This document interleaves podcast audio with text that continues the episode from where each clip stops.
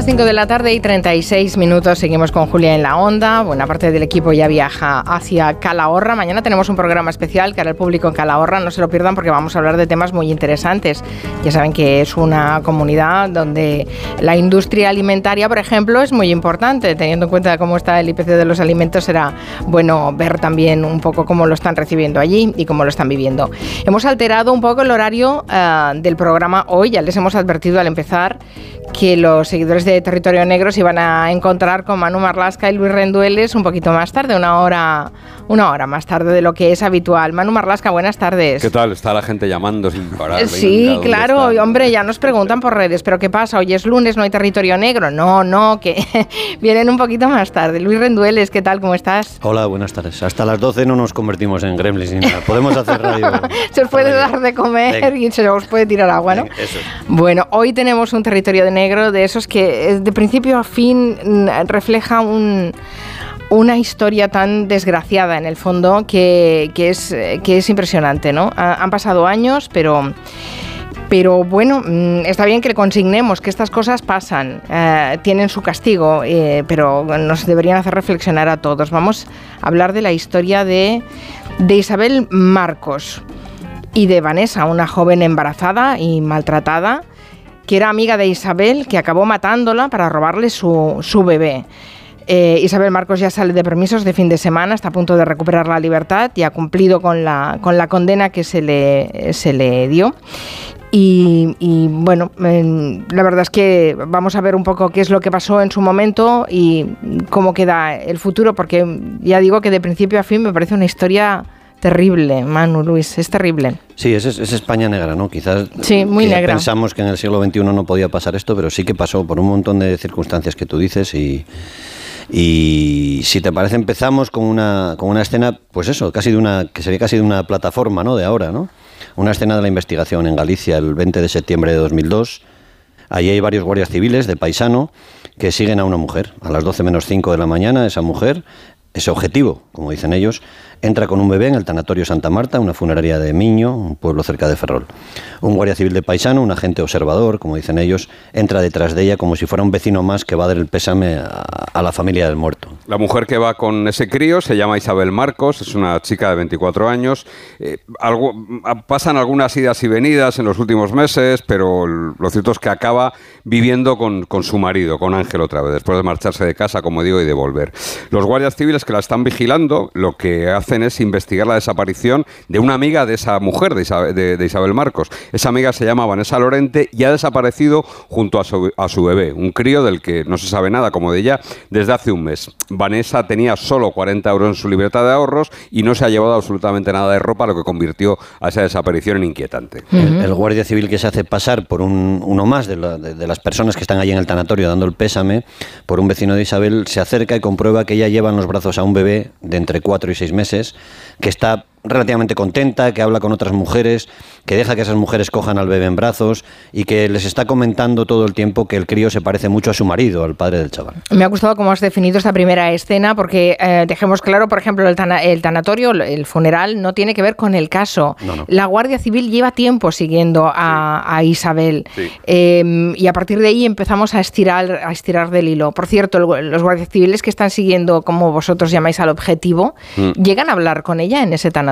Pues mira, el niño se pone a llorar, el niño que lleva en los brazos Isabel, y el guardia infiltrado le comenta a la mujer que igual tiene hambre, ¿no? Que igual el chiquillo llora porque tiene hambre. Ella dice que no, que habían estado en el pediatra aquella mañana y que lo que tiene es sueño, ¿no? Después el guardia le dice que, bueno, que si toma bien el pecho, ¿no? Que si, que si come bien, y ella reacciona mirando al suelo y simplemente responde, bien.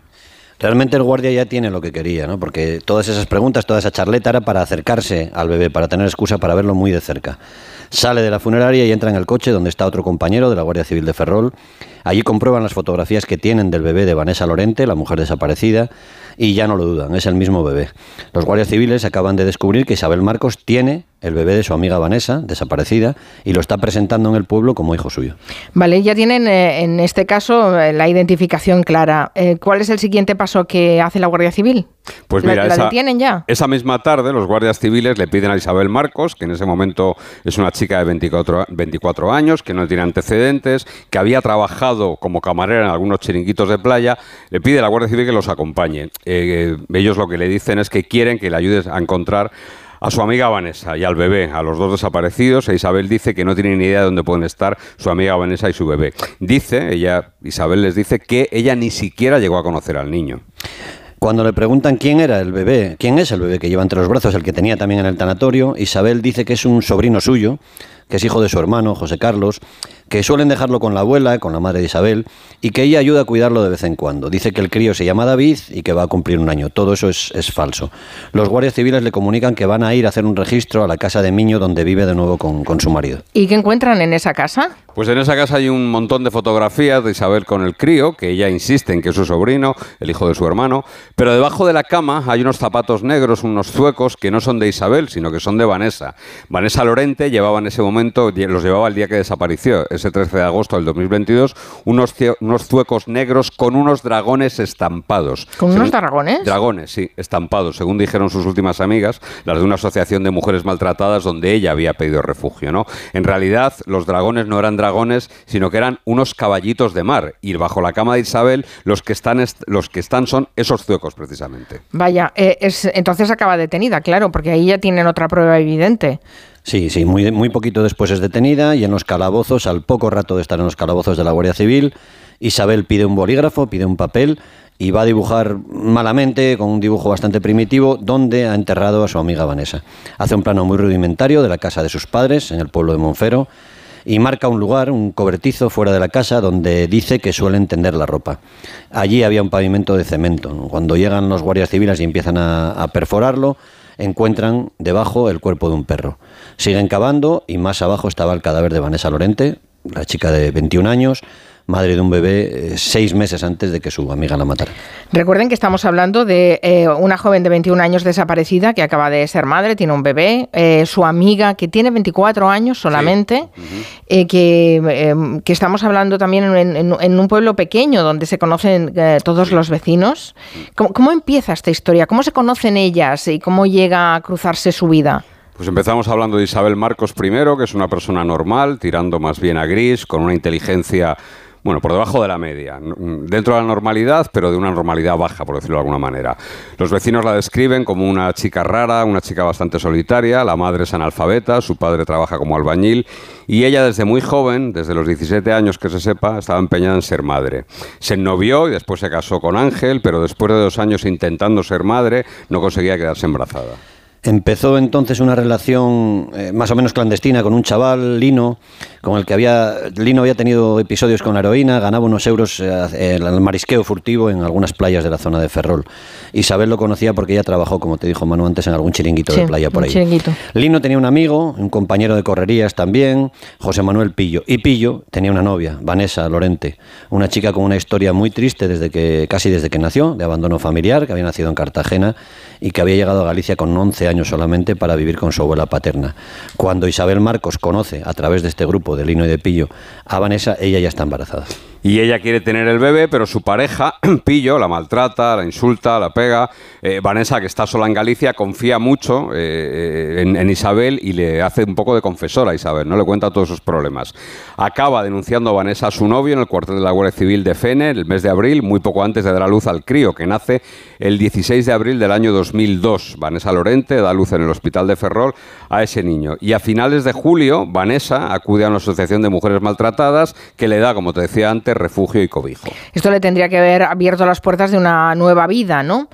Pero eh, Vanessa no tiene ninguna familia eh, ahí, no, tiene a nadie, tiene a Isabel, que es su amiga y es, su apoyo en ese momento que sin duda es difícil. Eh, acaba de tener un bebé, está en un refugio de mujeres maltratadas.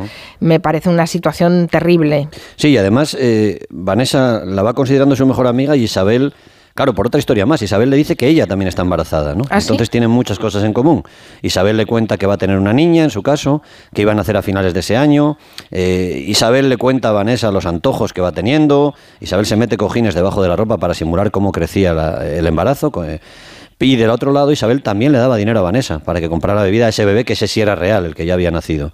Vanessa se fiaba cada vez más de Isabel hablaban de todo, ella la llamaba su amiga Isa, y era, según Vanessa, la persona que más la escuchaba y más la ayudaba. Es decir, eh, Isabel eh, finge un embarazo, ¿no? Sí, sí, sí, llega a fingir un embarazo. finge un embarazo, vale.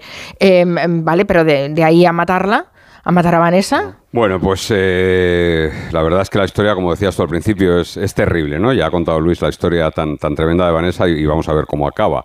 El 13 de agosto, Vanessa había quedado con su exnovio y padre del bebé, José Manuel Pillo, pero no se presenta a la cita. Ese mismo día también había quedado con su amiga Isabel y a ese encuentro sí que acude Vanessa con su bebé, que entonces tenía apenas cuatro meses, había nacido en abril. Las dos amigas van a un bar llamado Panneda y después se van a un centro comercial de Ferrol a hacer unas compras. El rastro de Vanessa y el de su bebé se pierden allí. Es la última vez que son vistos. Tres días después, una compañera de la Asociación de Mujeres Maltratadas, donde Vanessa había, había buscado ayuda, va a, denunciar la desaparición de Vanessa y de bebé a la Guardia Civil. La Guardia Civil al principio piensa que el exnovio, ese exnovio maltratador, podía tener algo que ver. El talpillo, ¿no? Claro. Pero comprueban que tiene una cortada para ese día, es imposible, no ha visto a Vanessa y no tiene nada que ver con su desaparición. Mientras tanto, Isabel Marcos va tres, cuatro veces al cuartelillo de la Guardia Civil, amaga con ayudar tímidamente a buscar a su amiga, pero a los agentes les va diciendo que es que está embarazada ya de varios meses, que se cansa mucho y que necesita reposo. Pero Isabel Marcos tiene familia, tiene, mm. tiene entorno, tiene otros amigos, tiene una pareja, ¿no? A ver, Isabel llega a casa de sus padres con un bebé y ellos la cogen. El padre, decíamos antes, es albañil, la madre es analfabeta. Ella les cuenta, cuando aparece por allí con un niño, les dice que es hijo suyo. Se hace fotos con el crío en brazos, la reparte entre la familia, también entre algunos amigos. Y una tarde su exnovio Lino va a verla a casa y ve al bebé. Isabel, que ya no quiere saber nada de él, de ese hombre, le dice que se llama eh, Andresito y que es hijo de una vecina, que no puede cuidarlo porque está trabajando y que se lo dejan en casa para que ella y su madre lo cuiden. Isabel despacha a Lino, como te decía Manu, porque vuelve a tener relación con su exmarido, que es un tipo más estable que Lino, con un trabajo, con una vida más regular. Y le presenta al bebé como hijo de una amiga, que se llama Vanessa, esta es otra historia que ella cuenta, otra, otra, otra fantasía, y dice que Vanessa se lo ha dado porque no puede cuidarlo. Dice que a partir de ese momento va a criarlo como si fuera un hijo suyo. Ya, pero está repartiendo mentiras por todas partes. Está contando historias en función de quién es el interlocutor. y, hemos visto alguna otra ocasión. Claro, y eso no cuadrará, en algún lugar no cuadrará, porque dan la alarma a la Guardia Civil, ¿no? Pues va a haber alguien que no deja su nombre, pero dice que en ese pueblecito de Coruña, de unos 2.000 habitantes, hay una mujer que tiene un bebé que no es suyo. Lanza esa confidencia, digamos, ese anónimo. Y los guardias civiles comienzan a investigar y se plantan en ese tanatorio donde ven a Isabel Marcos con su bebé acudiendo a ese entierro, a ese funeral. Nunca se ha sabido, por lo menos nosotros nunca hemos sabido quién hizo esa llamada, pero fue el principio del fin de toda esta farsa. Isabel Marcos, después de las pruebas de ADN, ya sí que va a decir que el bebé es de su amiga, que su amiga se ha fugado con un hombre misterioso llamado Antonio, pero finalmente, a, los pocos, a las pocas horas de interrogatorio, va a confesar que no, que mató a su amiga y a explicar cómo lo contó. Entiendo, entiendo por lo que contáis que eh, cuando esa llamada anónima, que no sabemos quién la hace, diciendo que eh, Isabel tiene una, un hijo que no es suyo, eh, los guardias civiles ya deberían estar buscando precisamente a un bebé. Bueno, la llamada dice que hay una mujer. Hay una mujer, ¿no? Dicen que ah, hay una mujer. Sí. Vale, vale. Toda la, porque hay, ya hay la denuncia previa de, Vanessa y su bebé, de la desaparición. Vale. Entonces se reconstruye lo que pudo pasar ese, ese, ese día que quedaron las dos amigas. El 13 de agosto. El 13 de agosto Isabel va con su amiga Vanessa y con el bebé de esta al, campo de Ferrol para hacer algunas compras para el crío. Incluso esa tarde tuvo la sangre fría Isabel de comprar un sonajero para dárselo eh, para el bebé. De vuelta en el coche, para en una gasolinera de Pontedeume y compra un zumo de frutas para su amiga que estaba un poco cansada. Y llevaba preparado en un papel varias pastillas machacadas de un, de un somnífero, de Noctamid. Las echa en el zumo y se lo da a su amiga. En el coche aparece después ese papel con los restos del, sedante. Vanessa queda entonces adormilada y Isabel aprovecha para darle un golpe muy fuerte en la cabeza, en la nuca, que la mató, según los forenses. Ella nunca contó con qué, con qué la había golpeado. Sigue conduciendo y la lleva con el bebé a casa de sus padres en Monfero, donde la entierra con ayuda, dijo ella en un principio, de su madre. Pero su madre le ayudó a enterrar a, a Vanessa. A ver, eh, Isabel Marcos dijo que la idea de quedarse con el bebé fue de las dos, de su madre y de ella. Incluso dijo que fue más idea de su madre, que había nacido de, su madre esa idea, que había conocido al bebé de Vanessa una tarde que fueron de visita y que la ayudó a cavar el agujero. La madre, María Maceiras, lo que contó en el juicio fue que ayudó a su hija a cavar el agujero para enterrar allí una vieja moto, una Vespino que ya no funcionaba. El padre dijo que hizo una placa de cemento para tapar el agujero por lo mismo, porque le dijeron que allí iban a meter un Vespino. Sí que había enterrado también allí un perro que él mismo había matado a golpes. Isabel no ayudó mucho a sus padres eh, ante el tribunal en la audiencia de La Coruña. Dijo que después de enterrar a Vanessa y nivelar la tierra, así lo dijo, fueron todos a casa de sus padrinos a enseñarles al bebé. Su padre y su madre fueron condenados a 10 años de cárcel cada uno y también fue condenado a 10 años de cárcel el marido de Isabel, Ángel, entre otras cosas porque se descubrió que había dado el cemento que fue imprescindible para tapar la tumba donde, donde enterraron a Vanessa. Los tres cumplieron su condena y los tres salieron en libertad. Lo que eh, no se probó, o no lo sé si se probó, eh, fue, por eso os lo pregunto, fue si los padres realmente supieron que ahí no se estaba eh, enterrando un vecino. Se declaró totalmente probado que lo sabían, que colaboraron y por eso estuvieron condenados a 10 años de prisión. Sí, sí, por su cooperación. por 10 años. Em, por la cooperación de enterrar un vespino no, no será, claro, evidentemente, pero es, una, es una excusa un poco, eh, no sé, un poco rara todo. Mm, pero sí, sí, supongo que también se quedó bastante probado con esa condena que sufrió el, marido de, Isabel, Ángel, el hecho de que él también debía saber lo que estaba debajo de esa placa de cemento, ¿no? Hmm, eso es, los tres fueron condenados a la misma pena por, la, por, el mismo mm, eh, comportamiento, por el mismo delito. Por esa colaboración y por, esconder el crimen. Isabel Marcos, ¿a cuánto fue condenada? A 28 años de prisión. Eh, Isabel fue condenada por varios delitos, por asesinato, por la detención ilegal, es decir, ella la retiene y la duerme, y por la suposición de parto. ¿no? Cumplió la mayor parte de esa condena cerca de su casa, en Teixeiro, la prisión de, de Coruña, y sigue siendo una persona poco sociable, es bastante solitaria y que muchas veces, según cuentan allí en prisión, quien la ha visto, parece como ausente. ¿no? Lo cierto es que no ha dado ningún problema, lleva ya tiempo con permisos de salida y vive en un centro de inserción, esos centros de régimen abierto, que, que son como una fase previa a recuperar la libertad total. No tiene diagnosticada, y esto es importante, ninguna enfermedad mental y uno de los forenses que la examinó sí que dijo que tenía una personalidad con cierta tendencia al aislamiento, a la depresión y al pensamiento esquizoide. Y eso sí, que era una mujer absolutamente obsesionada con la idea de ser madre. Cometió el crimen motivada por la envidia, por la ira y por esa obsesión que tenía de ser mamá. Va a recuperar la libertad muy pronto y lo cierto es que aún es una mujer joven, va a salir con apenas 45 años.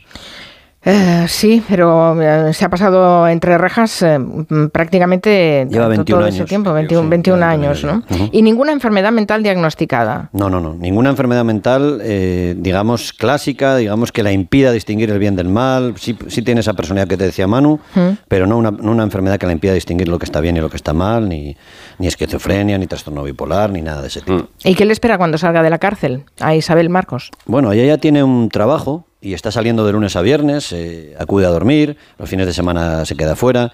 Los expertos que la están viendo y los que la examinan creen que el riesgo de que reincida es prácticamente inexistente. Y esta vez no es por un análisis más o menos teórico o más o menos acertado, hay un dato objetivo. En la cárcel, todos estos años, Isabel Marcos ha tenido algunas parejas. Eh, y una de esas parejas, un hombre, un tipo que estaba cumpliendo condena por delitos menores en la cárcel de Teseiro, en Coruña, eh, se hizo pareja de hecho de ella, tuvieron vis a vis en prisión y ella se quedó embarazada en la cárcel y dio a luz a un niño. Así que Isabel Marcos ya tiene realizada, digamos, esa obsesión, esa, esa idea. ¿no? Después rompió con su pareja, tuvo otra, pero Isabel Marcos es madre, que al parecer es lo único que quería desde los 17 años, y tiene un trabajo, está en tercer grado y acude a la cárcel a, dormir.